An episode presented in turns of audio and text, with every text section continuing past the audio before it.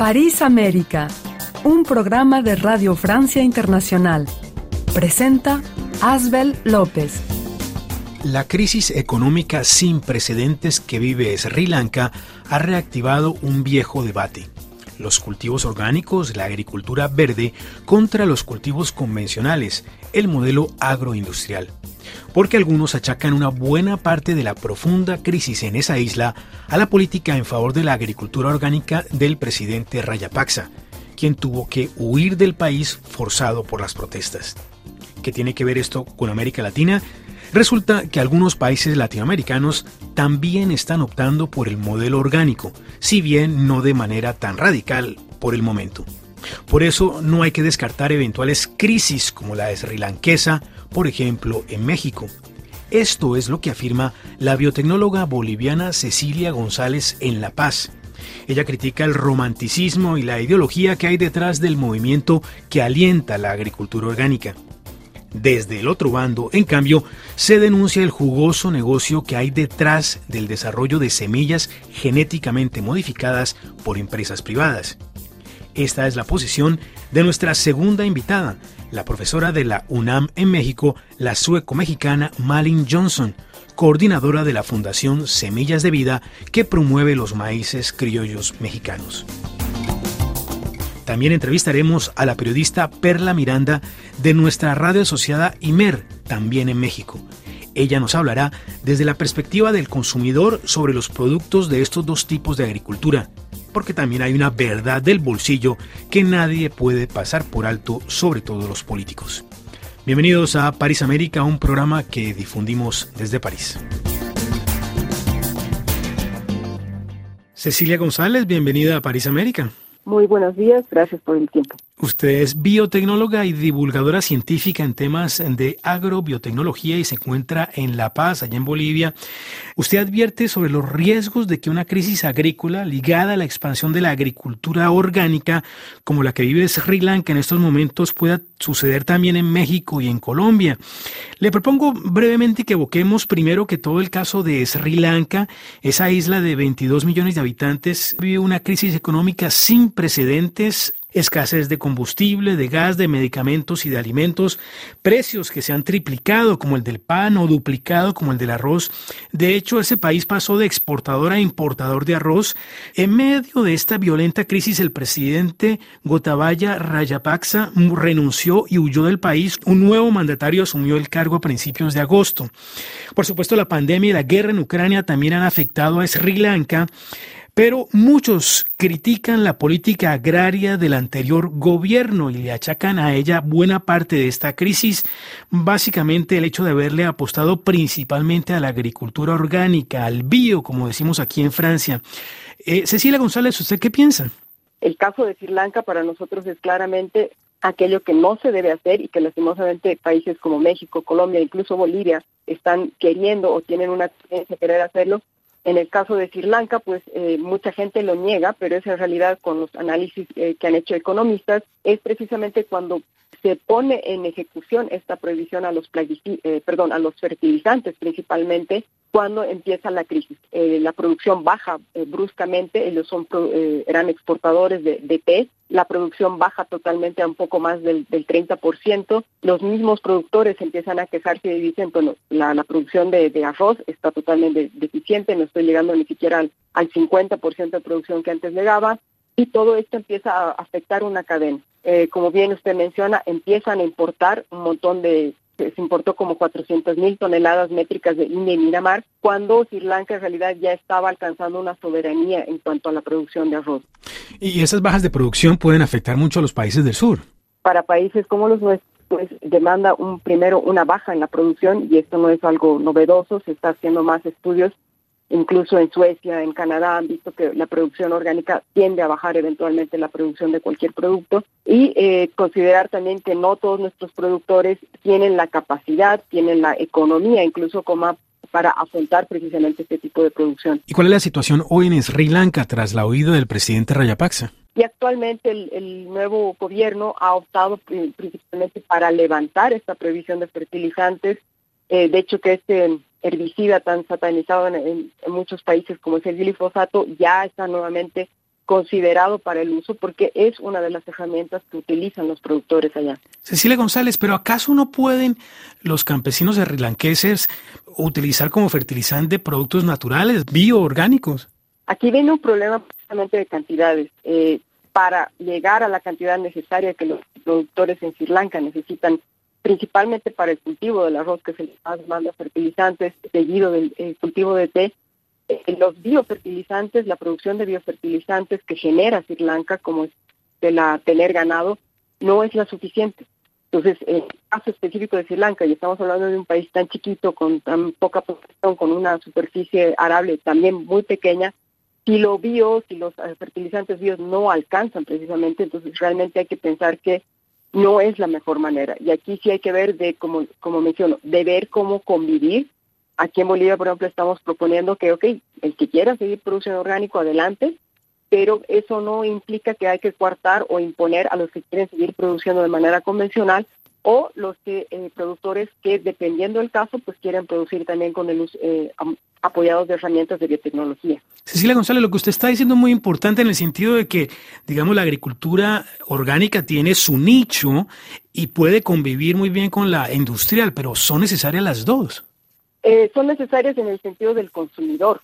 es lo que le digo, por ejemplo, aquí en Bolivia no hay todavía este boom de, de demandar productos bio o orgánicos simplemente por el precio o si lo hace eh, específicamente en la ciudad de La Paz, usted lo ve en la demanda, que es todavía muy incipiente, en las zonas donde vive gente con mayor poder adquisitivo. El grueso de la población boliviana no tiene este poder adquisitivo. Eh, si usted le ofrece la lechuga orgánica bio, pues definitivamente no la van a poder comprar. Que más eh, parezca sano, etcétera, no la van a poder comprar. Y la mayoría de nuestra población lo que busca precisamente es un precio accesible, productos suavemente inocuos, es decir, que no causen daño a la salud y en buena forma, ¿no? que estén eh, frescos en, la medida de lo posible. Y también en América Latina hay gobiernos que le dan preponderancia a la agricultura orgánica. En el caso de México, por ejemplo, se ha hecho todo un cambio que ha llamado mucho la atención. El CONACYT de México como tal, por ejemplo, ha sido cambiado y la, dirección está a cargo precisamente de una persona que es totalmente tendenciosa a, la, a lo bio, a la a quejarse de que el, actual modelo de, agricultura es capitalista, eh, también ha tenido muchas metidas de pata en términos eh, científicos, repudiada por la comunidad científica de México, y se ha dedicado precisamente a ideologizar. Entonces, ella es la principal, obviamente, una de las principales consejeras a nivel gobierno, muy de la mano de algo que nosotros le llamamos como el lobby internacional de eh, lo ambiental, de lo verde. Pues justamente sobre el caso de México, el presidente López Obrador anunció en 2020 que para el 2024 no habría más importaciones de maíz transgénico, maíz con OGM, organismos genéticamente modificados. Ahora, sin embargo, según algunas proyecciones, el precio de la tortilla de maíz podría aumentar de precio en un 30% en dos años y un 42% en tres años. ¿Cómo puede ser esto posible, Cecilia González? Usted que es biotecnóloga, ¿cómo lo explicaría? Bueno, aquí viene una paradoja. Si bien México es el país, el centro de origen del maíz, hay que aclarar que no cualquier maíz es el idóneo para hacer tortillas. En este sentido, lastimosamente, México con los años no ha promovido mayor cultivo del maíz que es necesario para las tortillas. Y bueno, el que haya vivido o pasado en México se da cuenta que el mexicano Así como en otros países no vive sin su pancito diario, bueno, el mexicano no vive sin su tortilla. esto ha generado precisamente una dependencia del maíz que se produce en, Estados Unidos. De hecho, que hasta hace un par de años México era el primer importador de maíz de Estados Unidos.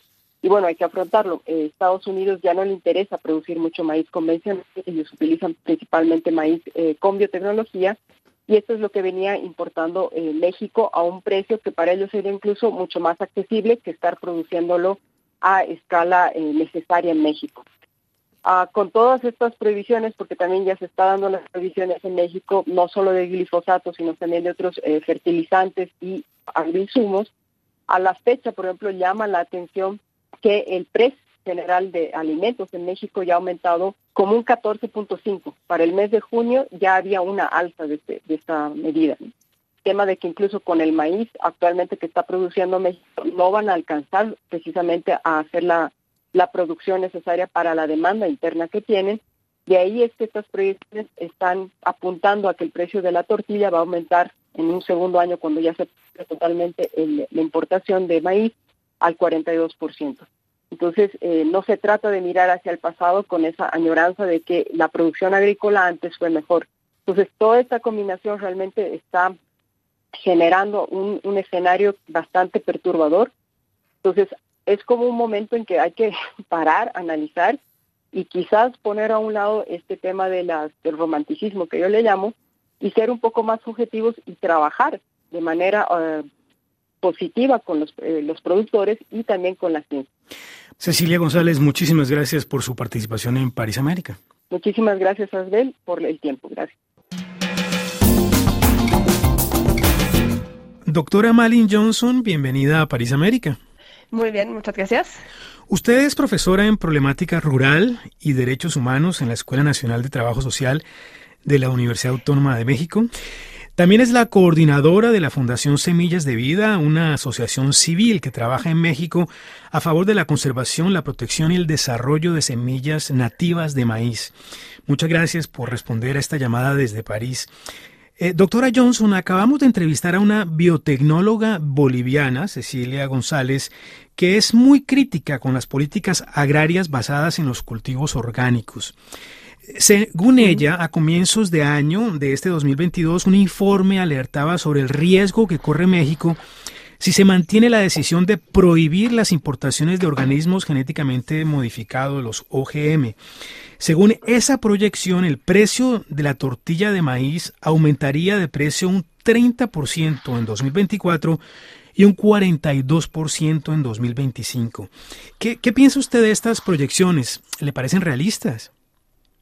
Pues a mí me parece que siempre hay que ver quién está financiando ese tipo de informe y también de, bueno, viendo de dónde vienen, ¿no? Porque en realidad, pues eh, por, bueno, por un lado, sí tenemos el decreto presidencial que está diciendo que vamos gradualmente a disminuir el uso del glifosato y también del eh, acceso al, en el consumo del maíz transgénico aquí en México.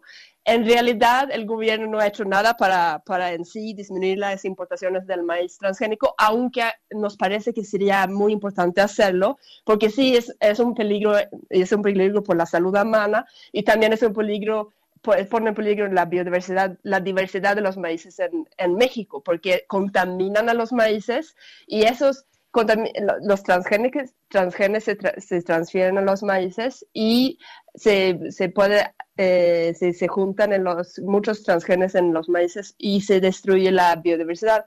Y de esos genes, los patentes son dueños las grandes empresas transnacionales como Monsanto Bayer, como Dow Pioneer, y entonces obviamente e, ellas pues hacen esos tipos de informe que está diciendo que va a incrementar el precio de la tortilla. Y justamente, ¿cómo están los precios de la tortilla de maíz en México? Hay un monopolio de dos empresas transnacionales que pues, son mexicanas de origen que es Minsa y Manseca. Entonces, ellas pueden, ahora como lo estamos viendo, cuando se sí sube el precio de la tortilla en esos momentos, porque por la guerra en, en, Ucrania y que toda la situación internacional que vemos, el precio del maíz, obviamente en México, está regulado por el internacional. Entonces, lo que hace Minsa y Manseca pues, es subir el precio de la tortilla, porque ellos lo que hacen es vender harina.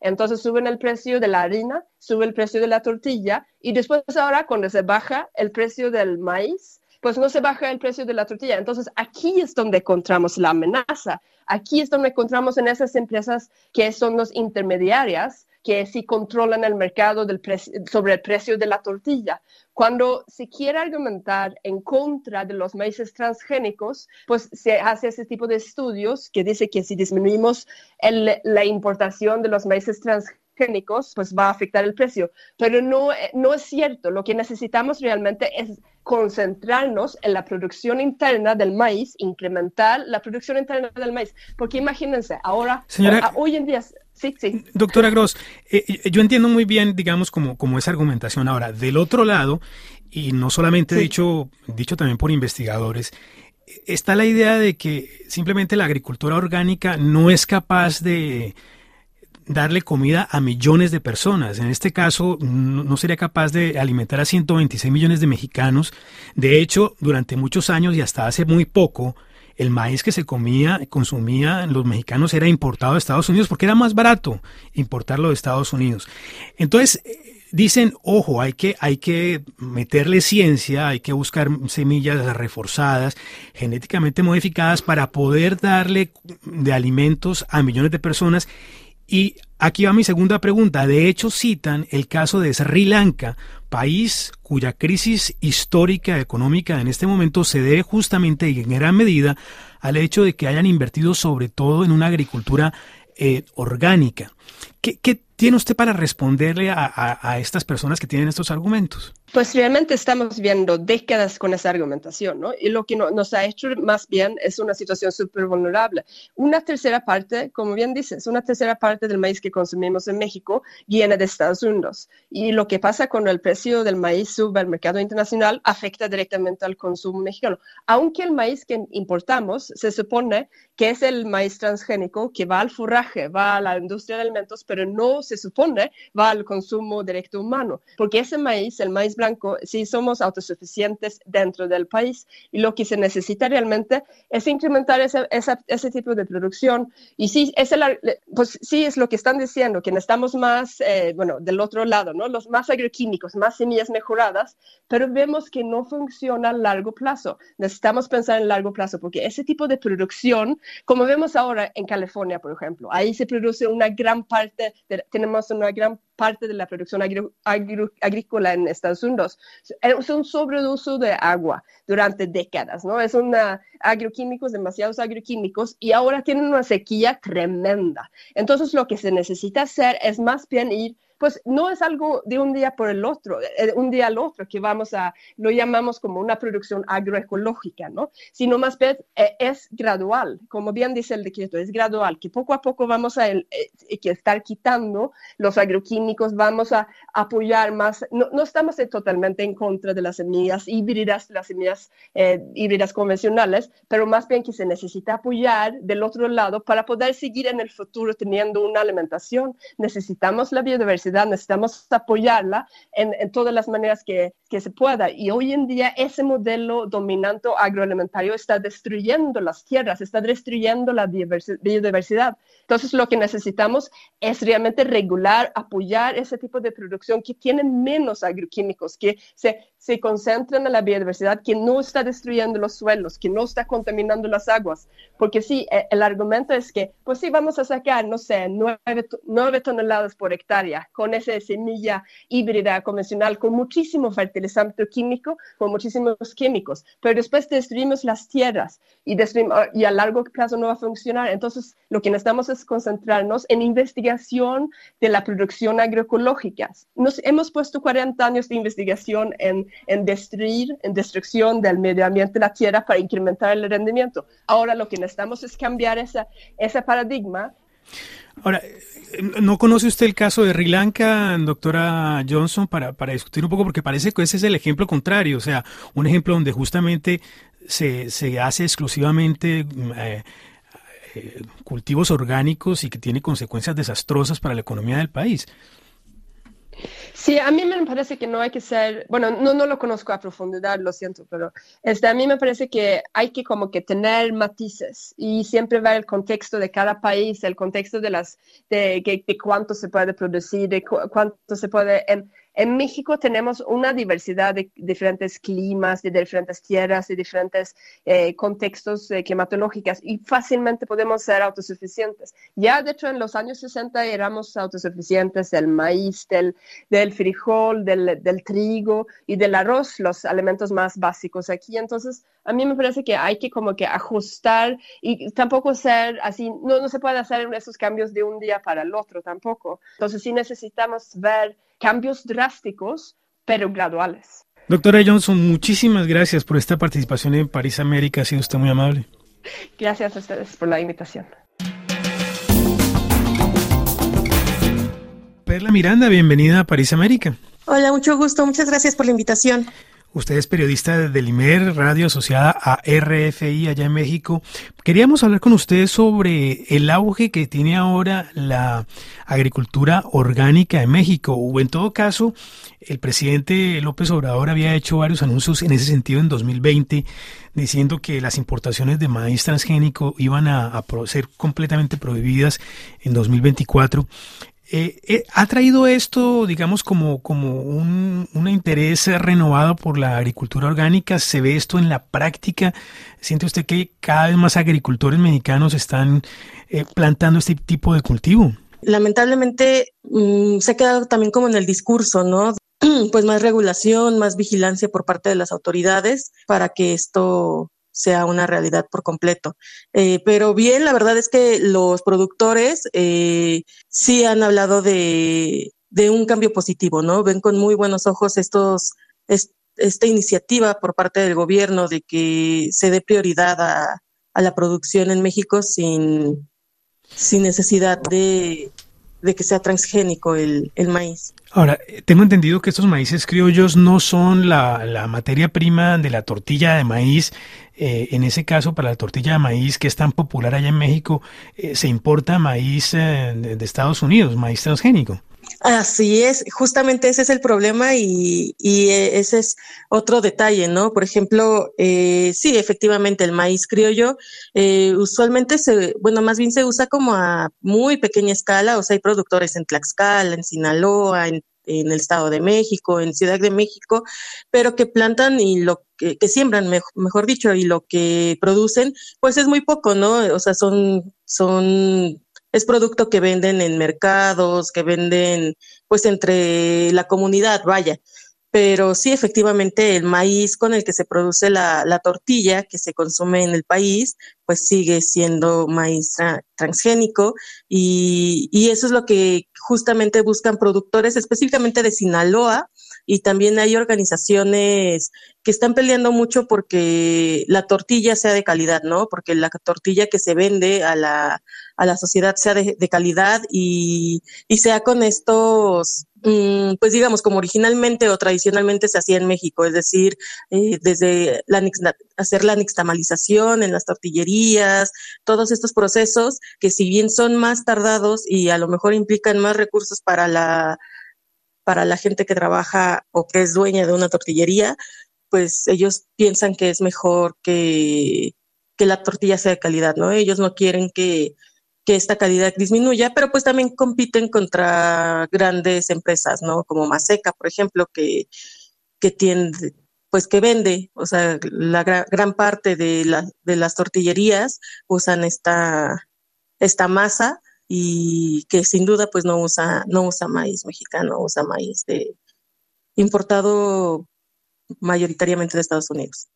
Perla Miranda, ¿hay en México en este momento un debate en torno a la agricultura orgánica, como hay en otros países, eh, un, un, debate que se ha, digamos, reactivado con el caso de Sri Lanka, donde le achacan a, un monopolio, digamos, una concentración excesiva de agricultura orgánica, a la gran crisis que vive ese país? ¿Hay debate entre investigadores científicos? Eh, escuchaba hace, mm, hace poco a una eh, una de nuestras entrevistadas criticaba duramente el CONACIT, que en principio mm, apoya fuertemente la agricultura orgánica y que eso ha sido objeto de muchas críticas por parte de, varios investigadores y varios científicos. ¿Hay ese debate en este momento en México sobre, sobre esto, eh, en el sentido de que la agricultura orgánica eh, no podría alimentar a millones de personas, por ejemplo? Sí, sí existe ese debate, pero también eh, eh, existe el debate en torno a los recursos. Eh, hacer eh, agricultura en México, agricultura orgánica en México también es muy caro y justamente no, no es viable o, no se ha encontrado la manera de que se pueda producir a, a grandes escalas, eh, pues productos básicos, ¿no? Ma, maíz, frijol, arroz, eh, de, esta, de esta forma, sin, sin dañar, vaya, el, eh, sin estos productos fertilizantes, plaguicidas, eh, organismos que sean pues genéticamente modificados, ¿no? No, no se ha encontrado la manera y existe ese debate y también de quiénes van a ser los beneficiados, ¿no? Quiénes tienen acceso a, a esta producción, a, crear estos productos y pues también eh, cómo impactarían en el, en el, bolsillo de la gente, ¿no? Eh, es, es, muy sabido eh, y, así funciona en, la mayor parte del mundo que estos productos que venden en los, supermercados como productos orgánicos, pues incrementan su costo exponencialmente contra los productos que uno consume diario, ¿no? O sea, desde el huevo orgánico, el maíz orgánico, el frijol orgánico. O sea, si tú vas a un supermercado y ves, eh, ya hay marcas en, el, en el mercado que han tratado de posicionarse eh, dentro de la agricultura orgánica, eh, pero pues un kilo de frijol te sale como en tres veces lo que te cuesta un kilo de frijol en un mercado normal, ¿no? Tradicional, aunque sea no, no haya sido realizado con estas prácticas orgánicas. Entonces, por ejemplo, un kilo de frijol te puede costar hasta 200 pesos, 300 pesos. Eh, tortillas eh, orgánicas también te pueden costar, si el kilo está en 20 pesos, eh, te pueden costar hasta 70 pesos, 80 pesos, o incluso empiezan a, a, modificar y a, abrir este mercado de lo gourmet, que no está mal y efectivamente pues hay mercado para todo, pero en cuanto a accesibilidad y para que digamos que gran parte de los mexicanos tuviera acceso a este tipo de productos, pues eso lo hace complejo, ¿no? Y también ese es el debate aquí en, en el país, o sea, sí, está bien, vamos a hacer agricultura orgánica, ¿cómo va a impactar en los precios tanto de productores como del precio final? O sea, ¿cómo, cómo llegar a ese equilibrio para que no afecte ni a uno ni a otros, ¿no? Y que sean mayores los beneficios. Perla Miranda, muchas gracias por su participación en París América. Ha sido usted muy amable. No, por nada, agradezco muchísimo el, el espacio. Escucharon París América, un programa que difundimos desde París. Los esperamos el próximo jueves a partir de las 4 y 3 minutos de la tarde. Esperamos sus mensajes de voz a nuestro número WhatsApp 336 45 60 11 26 336 45 60 11 26. Hasta la próxima semana, estimados oyentes.